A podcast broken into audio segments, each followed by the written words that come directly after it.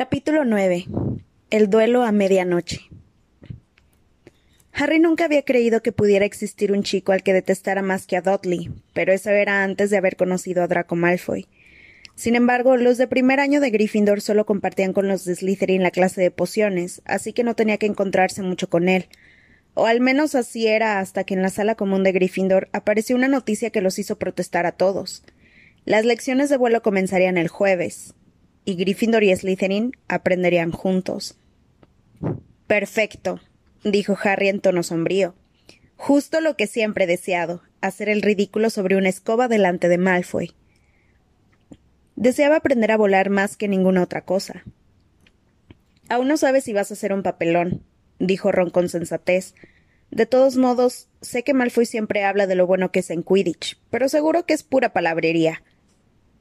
La verdad es que Malfoy hablaba mucho sobre volar. Se quejaba en voz alta porque los de primer año nunca estaban en los equipos de Quidditch y contaba largas y jactanciosas historias que siempre acababan con él escapando de helicópteros pilotados por muggles.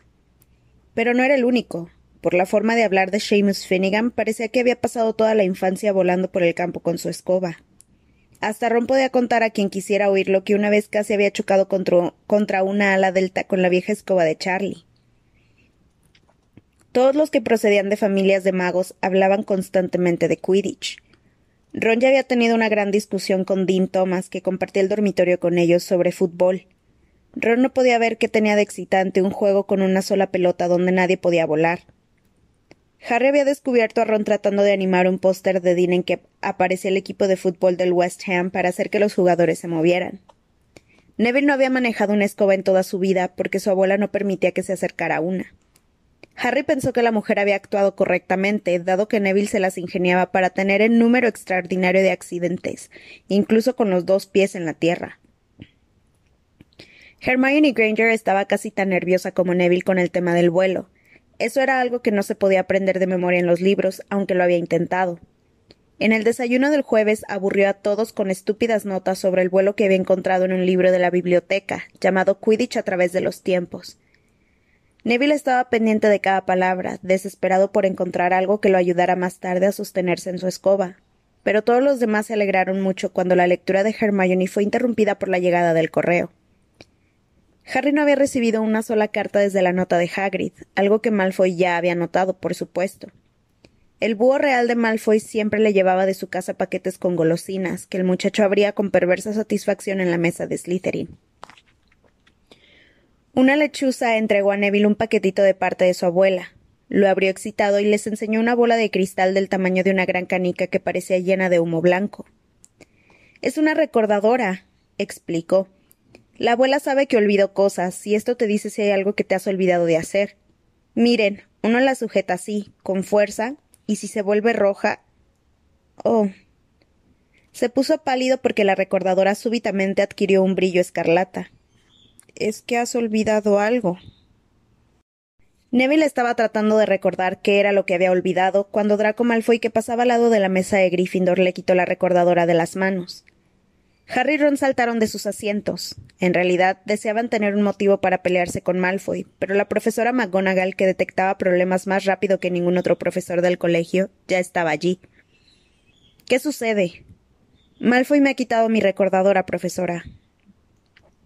Con aire ceñudo, Malfoy dejó rápidamente la recordadora sobre la mesa. Solo la estaba mirando, dijo, y se alejó, seguido por Crabbe Goyle. Aquella tarde a las tres y media, Harry, Ron y los otros Gryffindors bajaron corriendo los escalones de la entrada hacia el parque para asistir a su primera clase de vuelo.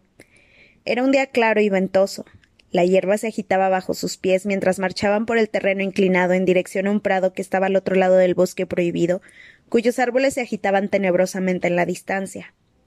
Los Slytherins ya estaban allí, y también veinte escobas cuidadosamente alineadas en el suelo. Harry había oído a Freddy y a George Weasley quejarse de las escobas del colegio, diciendo que algunas comenzaban a vibrar si uno volaba muy alto, o que siempre volaban ligeramente torcidas hacia la izquierda. Entonces llegó la profesora, la señora Hooch. Tenía el pelo corto y canoso y ojos amarillos como los de un halcón. Bueno, ¿qué están esperando? Bramó. Cada uno al lado de una escoba. Vamos, rápido. Harry miró su escoba. Era vieja y algunas de las ramitas de paja sobresalían formando ángulos extraños. Extiendan la mano derecha sobre la escoba, les indicó la señora Hutch, y digan arriba. Arriba, gritaron todos. La escoba de Harry saltó de inmediato a sus manos, pero fue uno de los pocos que lo consiguieron. La de Hermione Granger no hizo más que rodar por el suelo, y la de Neville no se movió en absoluto. A lo mejor las escobas saben, como los caballos, cuando tienes miedo, pensó Harry, y había un temblor en la voz de Neville que indicaba demasiado claramente que deseaba mantener los pies en la tierra. Luego la señora Hutch les enseñó cómo montarse en la escoba sin deslizarse hasta la punta y recorrió la fila corrigiéndoles la forma de sujetarla.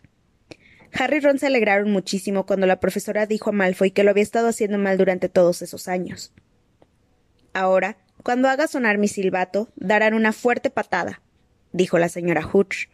Mantengan las escobas firmes, elevense un metro o dos y luego bajen inclinándose suavemente. Prepárense. Tres, dos. Pero Neville, nervioso y temeroso de quedarse en tierra, dio la patada antes de que sonara el silbato. Vuelve, muchacho, gritó la profesora, pero Neville subía en línea recta como el corcho expulsado de una botella. Cuatro metros, seis metros. Harry le vio la cara pálida y asustada mirando hacia el terreno que se alejaba. Lo vio jadear, deslizarse hacia un lado de la escoba, y un ruido horrible, y Neville quedó tirado en la hierba. Su escoba seguía subiendo, cada vez más alto, hasta que comenzó a torcer hacia el bosque prohibido y desapareció de la vista. La señora Hutch se inclinó sobre Neville, con el rostro tan blanco como el del chico.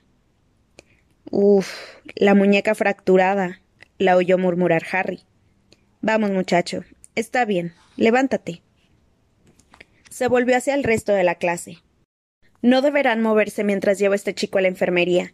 Dejen las escobas donde están o estarán fuera de Hogwarts más rápido de lo que tarden en decir Quidditch. Vamos, hijo. Neville, con la cara surcada de lágrimas y agarrándose la muñeca, cojeaba al lado de la señora Hutch que lo sostenía. Casi antes de que pudieran marcharse, Malfoy estaba riéndose a carcajadas. ¿Han visto la cara de ese gran soquete? Los de Slytherins le hicieron coro. Cierra la boca, Malfoy, dijo Parvati Patil en tono cortante. Oh, ¿das la cara por Longbottom? dijo Pansy Parkinson, una chica de Slytherin de rostro duro. Nunca pensé que podían gustarte los gorditos llorones, Parvati. Miren, dijo Malfoy agachándose y recogiéndose y recogiendo algo de la hierba. Es esa tontería que le mandó la abuela a Longbottom. La recordadora brilló al sol cuando la tomó. Dámela, Malfoy, dijo Harry con calma. Todos dejaron de hablar para observarlos. Malfoy sonrió con malignidad. Creo que voy a dejarla en algún sitio para que Longbottom la busque. ¿Qué te parece en la copa de un árbol? Dámela, rugió Harry, pero Malfoy había subido a su escoba y se alejaba. No había mentido, sabía volar. desde las ramas más altas de un roble lo llamó. Ven a buscarla, Potter. Harry tomó su escoba. No. gritó Hermione Granger. La señora Hutch ha dicho que no nos moviéramos. Vas a meternos en un lío. Harry no le hizo caso. Le ardían las orejas. Se montó en su escoba, pegó una fuerte patada y subió. El aire agitaba su pelo y su túnica silbaba tras él, y en un relámpago de feroz alegría se dio cuenta de que había descubierto algo que podía hacer sin que se lo enseñaran. Era fácil, era maravilloso. Empujó su escoba un poquito más para volar más alto, y oyó los gritos, gemidos de las chicas que lo miraban desde abajo, y una exclamación admirada de Ron. Giró su escoba para situarse frente a Malfoy en el aire. Este lo miró asombrado. Dámela. gritó Harry, o te tiraré de la escoba. ¿Ah, sí? dijo Malfoy, tratando de burlarse, pero con aspecto preocupado. Harry sabía de alguna manera lo que tenía que hacer. Se inclinó hacia adelante, tomó la escoba con las dos manos y se lanzó sobre Malfoy como una jabalina. Malfoy pudo apartarse justo a tiempo. Harry dio la vuelta y mantuvo firme la escoba. Abajo, algunos aplaudían. Aquí no está Crabbe para salvarte, Malfoy, exclamó Harry. Parecía que Malfoy también lo había pensado. Atrápala si puedes, entonces, gritó. Tiró la bola de cristal hacia arriba y bajó a tierra con su escoba. Harry vio como si fuera cámara lenta que la bola se elevaba en el aire y luego comenzaba a caer. Se inclinó hacia adelante y apuntó el mango de la escoba hacia abajo. Al momento siguiente estaba ganando velocidad en la caída, persiguiendo la bola, con el viento silbando en sus orejas mezclándose con los gritos de los que miraban. Extendió la mano y a unos metros del suelo la atrapó, justo a tiempo para enderezar su escoba y descender suavemente sobre la hierba con la recordadora a salvo. Harry Potter. Su corazón latió más rápido que nunca. La profesora McGonagall corría hacia ellos. Harry se puso de pie, temblando. Nunca, en todos mis años en Hogwarts. La profesora McGonagall estaba casi muda de la impresión y sus gafas centellaban de furia. ¿Cómo te has atrevido? Podrías haberte roto el cuello. No fue culpa de él, profesora. Silencio, señorita Patil. Pero Malfoy. Ya es suficiente, señor Weasley. Potter, ven conmigo. En aquel momento Harry pudo ver el aire triunfal de Malfoy Crabbe mientras caminaba inseguro tras la profesora McGonagall de vuelta al castillo. Iban a expulsarlo, lo sabía. Quería decir algo para defenderse, pero no podía controlar la voz. La profesora McGonagall andaba muy rápido sin siquiera mirarlo, y él tenía que correr para alcanzarla. Esta vez sí la había fastidiado. No había durado ni dos semanas. En diez minutos estaría haciendo la maleta. ¿Qué dirían los Dursley cuando lo vieran llegar a la puerta de su casa? Subieron por los peldaños delanteros y después por la escalera de mármol. La profesora McGonagall seguía sin hablar. Abría puertas y andaba por los pasillos con Harry corriendo tristemente tras ella. Tal vez lo llevaba ante Dumbledore. Pensó en Hagrid, expulsado, pero con permiso para quedarse como guardabosques. Quizá podría ser el ayudante de Hagrid. Se le revolvió el estómago al imaginarse observando a Ron y a los otros convirtiéndose en magos mientras él andaba por allí llevando la bolsa de Hagrid. La profesora McGonagall se detuvo ante un aula. Abrió la puerta y asomó la cabeza. Discúlpeme, señor Flitwick, ¿Puedo llevarme a Wood un momento? Wood, pensó Harry aterrado. ¿Sería Wood un bastón que la profesora usaría para pegarle? Pero Wood era una persona, un muchacho corpulento de quinto año que salió de la clase de Flitwick con aire confundido. Síganme los dos, dijo la profesora McGonagall. Avanzaron por el pasillo, Wood mirando a Harry con curiosidad. Aquí, la profesora McGonagall señaló un aula en la que solo estaba Pips, ocupado en escribir groserías en la pizarra. Fuera de aquí, Pips, dijo con ira la profesora. Pips tiró la tiza en un cubo y se marchó maldiciendo. La profesora McGonagall cerró de un portazo y se volvió para encararse con los muchachos. Potter, este es Oliver Wood. Wood, te he encontrado un buscador. La expresión de intriga de Wood se convirtió en deleite. ¿Está segura, profesora? Hm, totalmente, dijo ella con vigor. Este chico tiene un talento natural. Nunca había visto nada parecido. ¿Esta ha sido tu primera vez con la escoba, Potter? Harry asintió con la cabeza en silencio. No tenía una explicación para lo que estaba sucediendo, pero, pero le parecía que no iban a expulsarlo y comenzaba a sentirse más seguro. Atrapó un objeto con la mano después de un vuelo de quince metros, explicó la profesora Wood. Ni un rasguño. Charlie Weasley no lo habría hecho mejor. Wood parecía pensar que todos sus sueños se habían hecho realidad. ¿Alguna vez has visto un partido de Quidditch, Potter? preguntó emocionado. Wood es el capitán del equipo de Gryffindor, aclaró la profesora McGonagall, y tiene la constitución indicada para ser buscador, comentó Wood paseando alrededor de Harry y observándolo con atención. Ligero, veloz, Vamos a tener que darle una escoba decente, profesora, una Nimbus 2000 o una barredora 7. Hablaré con el profesor Dumbledore para ver si podemos flexibilizar la regla del primer año. Los cielos saben que necesitamos un equipo mejor que el del año pasado. Fuimos aplastados por Slytherin en ese último partido. No pude mirar a la cara de Severus Snape en varias semanas. La profesora McGonagall observó con severidad a Harry por encima de sus gafas.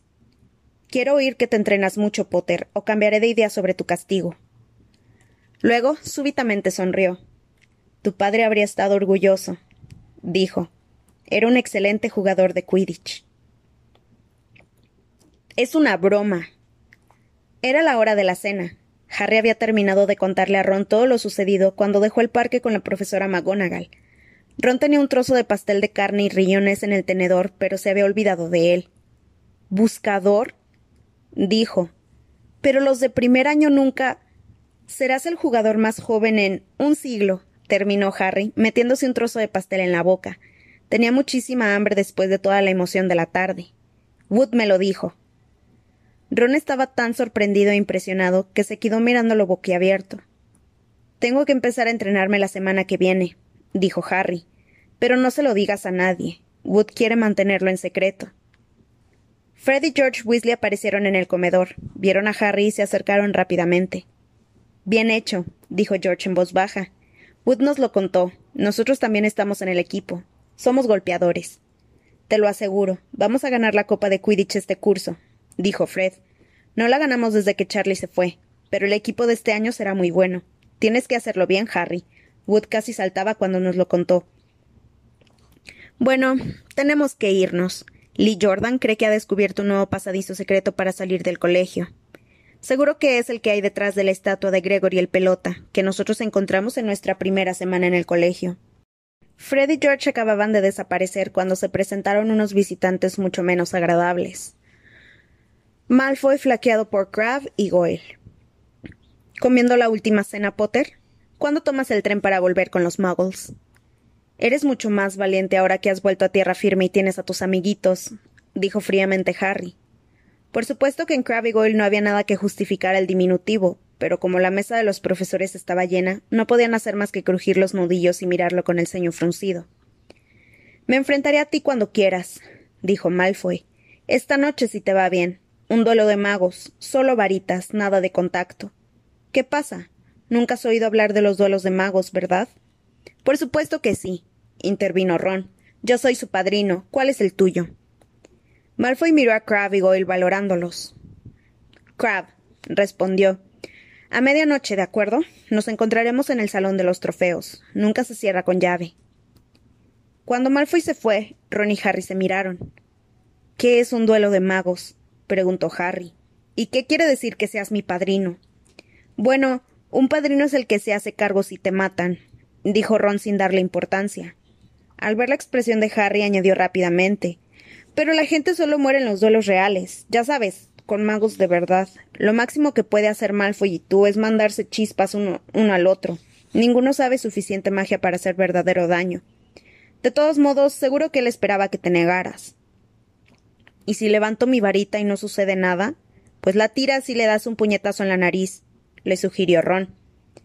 Disculpen, los dos miraron. Era Hermione Granger. ¿No se puede comer en paz en este lugar? dijo Ron.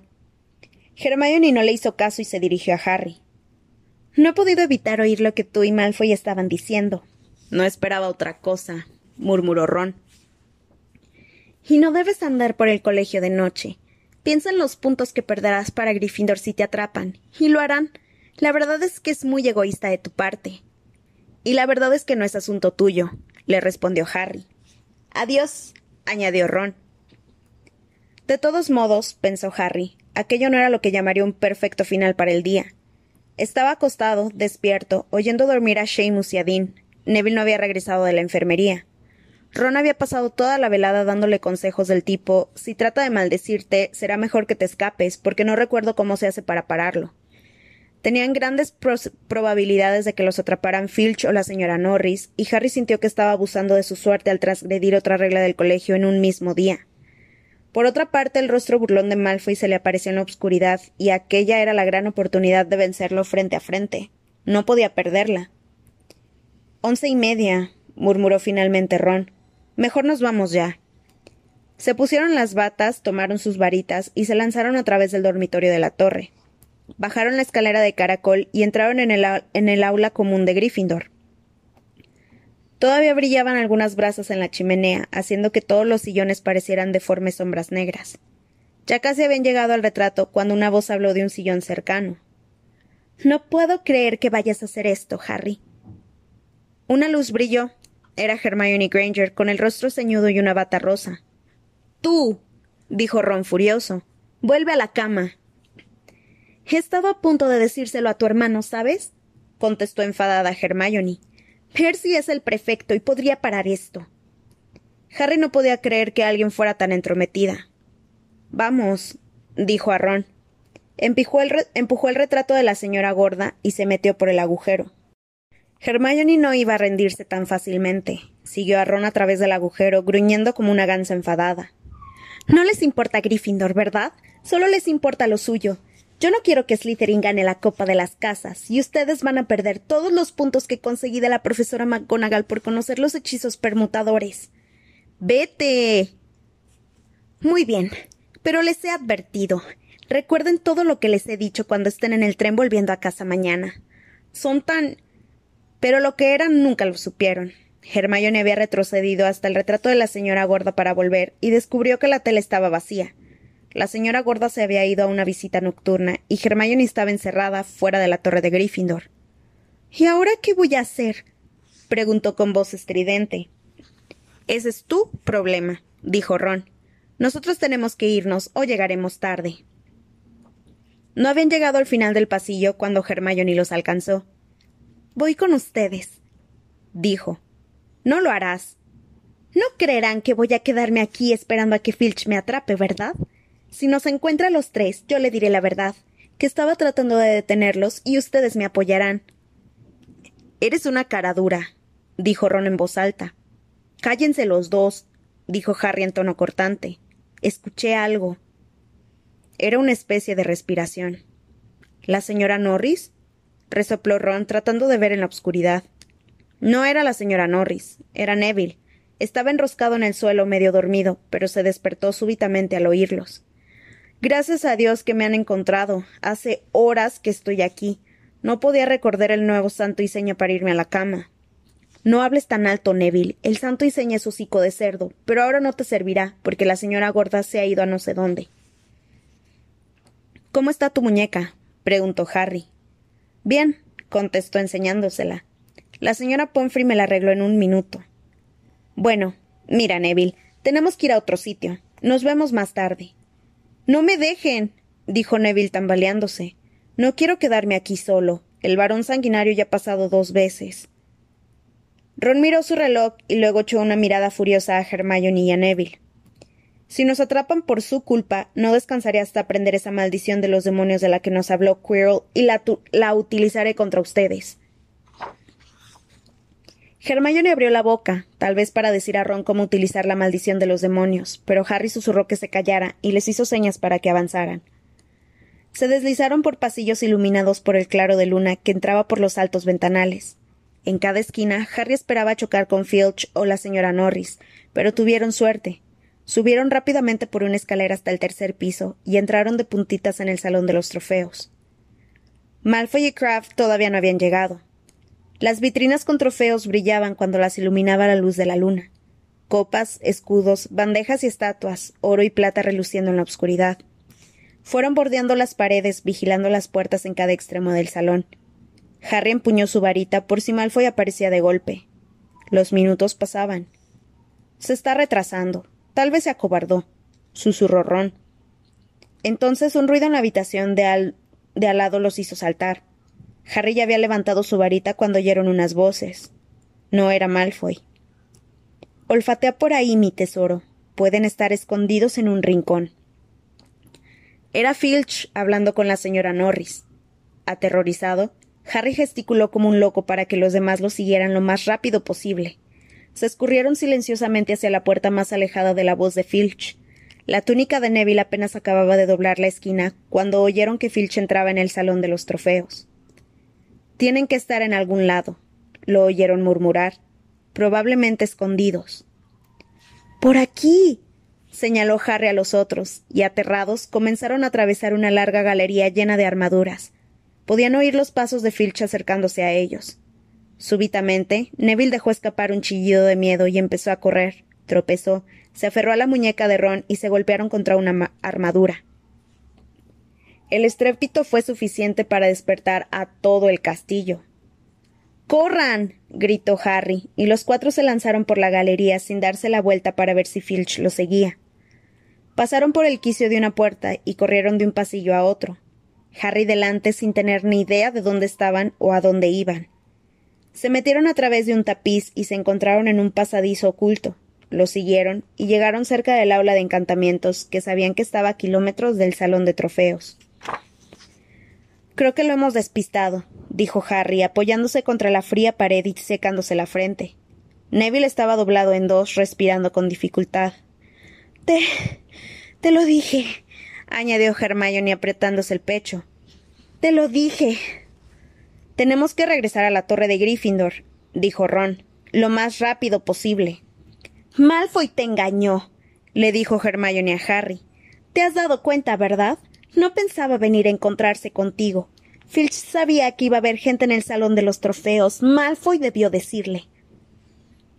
Harry pensó que probablemente tenía razón, pero no iba a decírselo. Vámonos. No sería tan sencillo. No habían dado más de una docena de pasos cuando se movió un pestillo y algo salió disparado en un aula que estaba frente a ellos. Era Pips. Los vio y dejó escapar un grito de alegría. Cállate, Pips. Por favor, nos vas a delatar. Pips cacareó. Mm, ¿Vagabundeando a medianoche, novatos? No, no, no, no, no, no. Malitos, malitos. Los agarrarán del cuellecito. No, si no nos delatas, Pips, por favor. Debo decírselo a Filch, debo hacerlo, dijo Pips con voz de santurrón, aunque sus ojos brillaban malévolamente. Es por su bien, ya saben. Quítate de en medio, ordenó Ron y le dio un golpe a Pips. Aquello fue un gran error. Alumnos fuera de la cama, gritó Pips. Alumnos fuera de la cama, en el pasillo de encantamientos.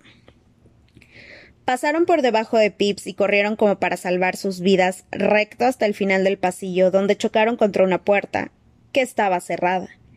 Hasta aquí hemos llegado, gimió Ron mientras empujaban inútilmente la puerta. Estamos acabados, esto es el final. Podían oír las pisadas. Filch, Filch corría lo más rápido que podía hacia el lugar de donde procedían los gritos de Pips. ¡Oh, muévete! ordenó Hermione. Tomó la varita de Harry, golpeó la cerradura y susurró ¡Alojomora! El pestillo hizo un clic y la puerta se abrió. Pasaron todos, la cerraron rápidamente y pegaron las orejas a ella para escuchar. ¿A dónde han ido, Pips? preguntaba Filch. Rápido, dímelo. Di por favor. No me fastidies, Pips. Dime a dónde han ido. Te diré algo si me lo pides, por favor, dijo Pips con su molesta vocecita. Muy bien. Por favor. Algo. te he dicho que te diría algo si me lo pedías, por favor. y oyeron a Pips alejándose y a Filch maldiciendo enfurecido. Piensa que esta puerta está cerrada, susurró Harry. Creo que vamos a escaparnos. Suéltame, Neville. Neville le tiraba de la manga desde hace un minuto. ¿Qué sucede? Harry se dio la vuelta y vio claramente lo que pasaba. Durante un momento pensó que estaba en una pesadilla. Aquello era demasiado. Después de todo lo que había sucedido ahora esto. No estaban en una habitación como él había pensado. Era un pasillo. El pasillo prohibido del tercer piso. Y ahora ya sabían por qué estaba prohibido. Estaban mirando directamente a los ojos de un perro monstruoso, un perro que llenaba todo el espacio entre el suelo y el techo. Tenía tres cabezas, seis ojos que giraban enloquecidos, tres narices que se contraían y temblaban en dirección a ellos, y tres bocas babiantes con gruesos hilos de viscosa saliva colgando entre los amarillentos colmillos. Estaba casi inmóvil, con los seis ojos fijos en ellos, y Harry supo que la única razón por la que no los habían matado ya era porque la súbita aparición los había cogido por sorpresa. Pero se recuperaba rápidamente. Sus profundos gruñidos eran inconfundibles. Harry palpó en busca de la manija. Entre Filch y la muerte, preferiría a Filch. Retrocedieron y Harry cerró la puerta tras ellos. Corrieron, casi volaron por el pasillo. Filch debía de haber ido a buscarlos a otro lado porque no lo vieron, pero no les importaba. Lo único que querían era alejarse del monstruo. No dejaron de correr hasta que alcanzaron el retrato de la señora gorda en el séptimo piso. ¿Dónde se han metido? les preguntó, mirando sus rostros sudorosos y rojos y sus batas desabrochadas colgando de los hombros. No importa. Hocico de cerdo, hocico de cerdo, jadeó Harry, y el retrato se movió para dejarlos pasar. Se atropellaron para entrar en la sala común y se desplomaron en los sillones. Pasó un rato antes de que alguien hablara. De hecho, parecía que Neville no volvería a hablar jamás. ¿Qué pretenden teniendo una cosa así encerrada en un colegio? dijo finalmente Ron. Si algún perro necesita ejercicio, es ese. Hermione había recuperado el aliento y el mal carácter. ¿Es que no tienen ojos en la cara? dijo enfadada. ¿No han visto lo que había debajo de él? El suelo, sugirió Harry. No mire sus patas, estaba demasiado ocupado observando sus cabezas. No, el suelo no. Estaba encima de una trampilla. Es evidente que está custodiando algo. Se puso de pie mirándolos indignada. Espero que estén satisfechos. Podríamos estar muertos, o peor, expulsados. Ahora, si no les importa, me voy a la cama. Ron la contempló boquiabierto. No, no nos importa, dijo. Nosotros no la hemos llevado con nosotros, ¿verdad? No te obligamos a hacer nada. Pero Hermione le había dado a Harry algo más sobre lo que pensar mientras se metía en la cama. El perro custodiaba algo. ¿Qué había dicho Hagrid? Gringotts era el, lugar más seguro del mundo para cualquier cosa que uno quisiera ocultar, excepto tal vez Hogwarts. Parecía que Harry había descubierto dónde estaba el paquetito arrugado de la cámara 713.